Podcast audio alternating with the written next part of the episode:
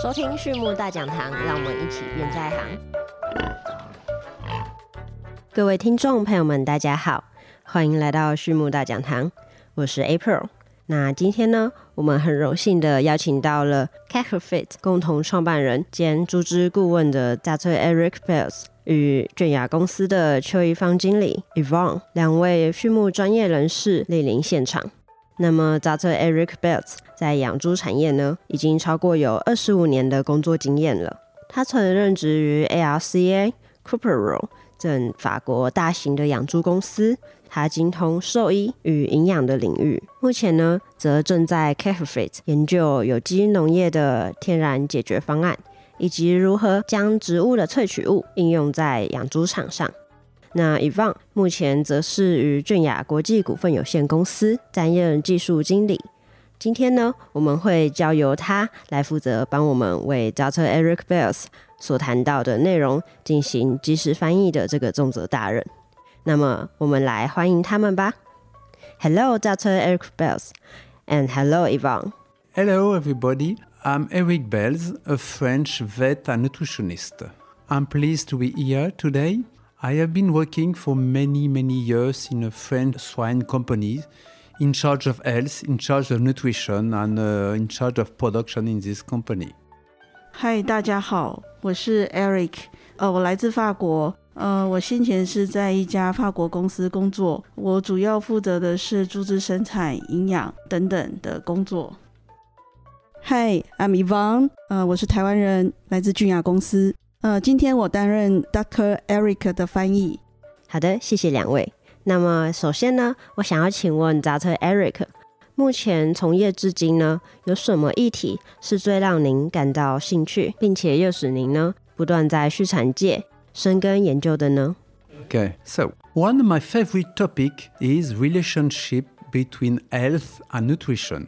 我想跟大家分享我最喜欢讨论的一个主题，就是营养与健康之间的关系。But today I can talk about the implementation of antibiotic-free swine production in France, which is a quite long story. 今天我想跟大家分享的是无抗养殖与猪肉这样的一个话题。好的，那么今天呢，我们将与 Dr. Eric Bett 来谈谈无抗养殖与猪肉生产的议题。那么同时呢，我们也继续麻烦 Evon 帮我们翻译喽，谢谢。那这边呢，想要先指教 Dr. Eric Belt，为什么我们要发展无抗养殖技术呢 when younger. we used to use antibiotic as a growth promoter, as a treatment for sick animals. But consumers don't want antibiotic anymore. And you know the problem of antibiotic resistance, which is a great deal for human health. 一般来说，现场我们都习惯使用抗生素作为处长，或者是处理猪只的问题。但同时，我们也知道消费者其实并不喜欢养殖业者使用抗生素。嗯，确实，在早期呢，我们较常使用抗生素作为猪场的医疗与促长剂使用。但是呢，对于消费者而言， 他们对于抗生素的观感的确是比较差的。即便呢，在抗生素的使用上，我们有限制，以及屠宰时也会有兽医进行检查，仍会有多数人啊会担心说，我们抗生素会不会有使用过量的问题等等的。另外啊，若是我们人们毫无忌惮的去滥用抗生素的话，还有可能会造成说，嗯，有抗药性的问题，导致世界上有许多的超级细菌的出现，到时候我们人类可能就无药可用了。那么，所以呢，在二零零六年的时候啊，欧盟它就有开始逐步的说要禁用抗生素。那据说扎特 Eric b e l s 您在过去参与了许多无抗养殖相关的研究。那这边想要请您啊，跟我们分享一下您过往的一些经验。Yes, I continue. The beginning of the story was in 2012 when the CEO, my company, decided we produce antibiotic-free pork. It didn't exist at that moment.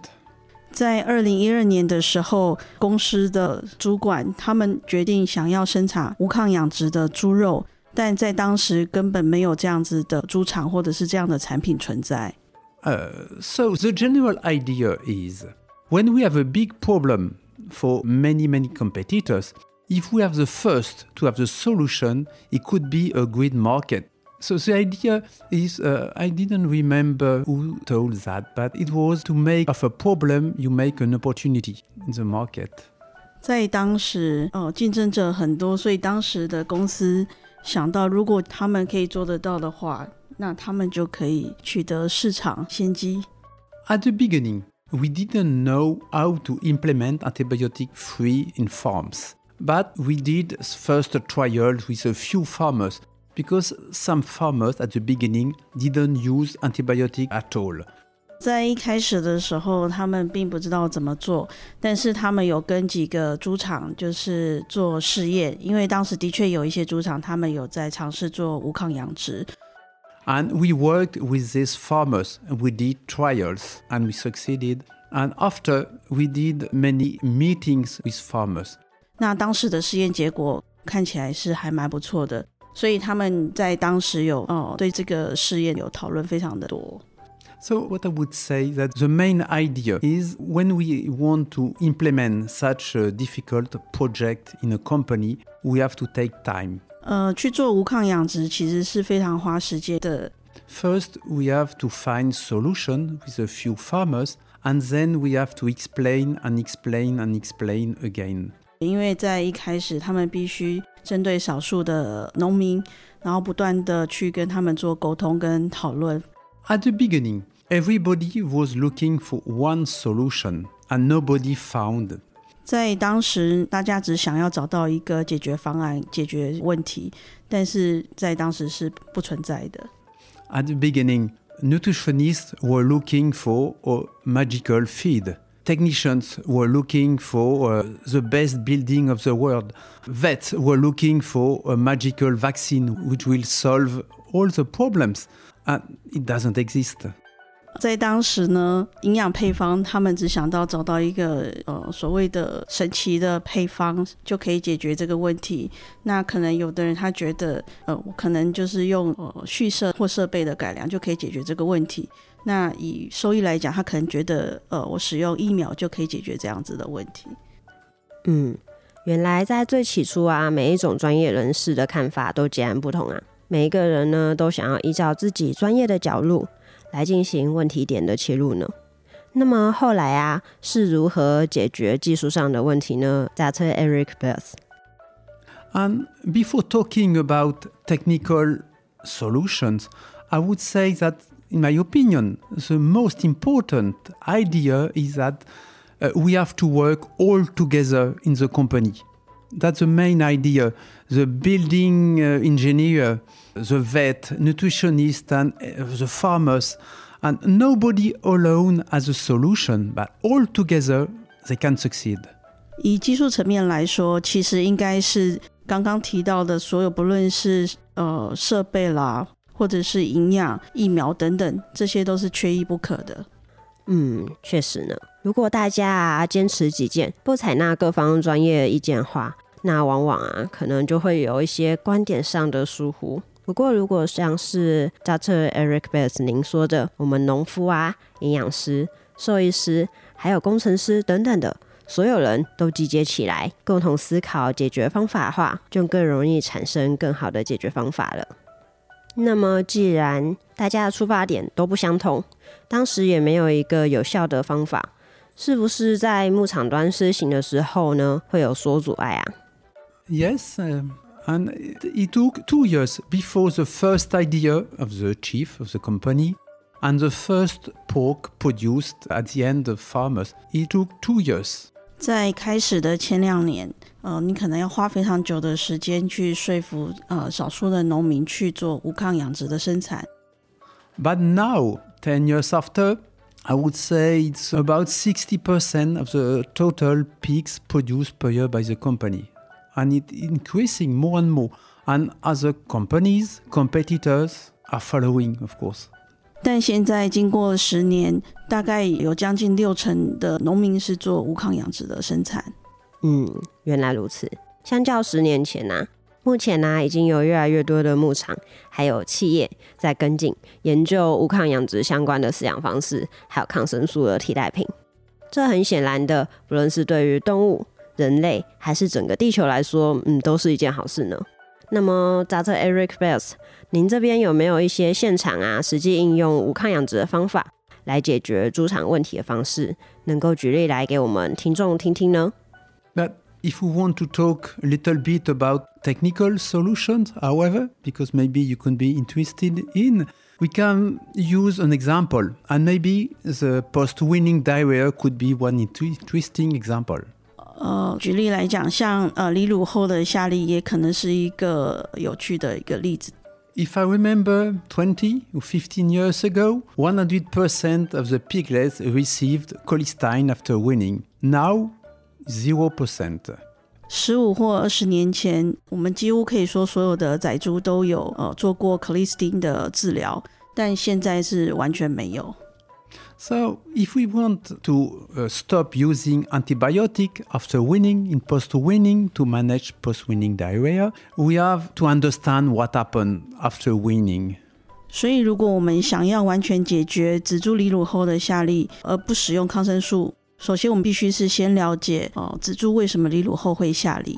And of course, as a vet, because I was a vet at the beginning, uh, when we want to manage post-weaning diarrhea, we imagine, we believed that we have to kill all the E. coli in the world, but it's not true.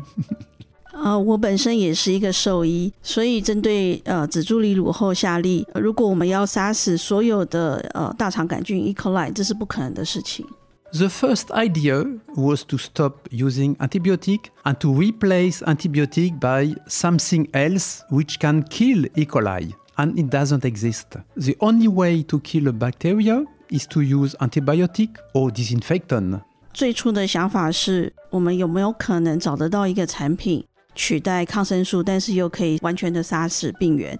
这是完全不可能的事情。And I remember years ago suppliers coming to visit me and explain that they have the magical solution to kill E. coli without antibiotic. And of course, we did trials and it didn't succeed. It was plant extract and so on. 呃，最初的时候，他还记得有厂商来找过他。当时他说他们有一个非常的神奇的产品，它可以取代抗生素，可以完全的杀死病原。呃，他们做了试验，但是试验结果是失败的。uh, of course, it would be better if no pathogenic E. coli in the farms. Of course, but E. coli is just the final step of the process. Uh, if we want to prevent post-weaning diarrhea, we have to look at the first step, the main causes, and to deal with them. 呃，去消灭病原菌、大肠杆菌，其实这已经是最后一个步骤。最先，我们应该要先了解到底是怎样的作用机制导致蜘蛛粒乳后下痢。 so the first cause, the main cause of post-weaning diarrhea is not E. coli. E. coli, you understood, is feed intake. And more precisely, the drop of feed intake the first days after weaning. 引起仔猪离乳后下痢，其实最主要的原因并不是大肠杆菌造成的，更准确的来说，应该说是仔猪在离乳后突然采食量下降所导致的。 所以仔猪下痢，它最根本的原因就是因为嗯采食量下降所引发的一连串效应这样子啊。不过嗯我不太理解，就是采食量下降不是反而会吃的更少吗？那这样子病原菌不就没有大量滋生的原料了？为什么还会有下痢的问题呢？这边能请 Dr. Eric Betts 您告诉我其中的机制还有原理吗？Okay, you know. the first days after weanings, piglets don't eat a lot because they were separated from their mother. And their mother didn't explain them that they have to eat dry feed. yeah, strange.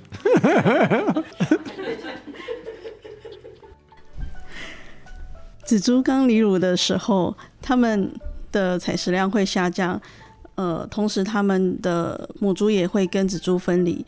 但是在这时候， 他们的母猪并没有教导他们哦，你们要快吃才会长大哦。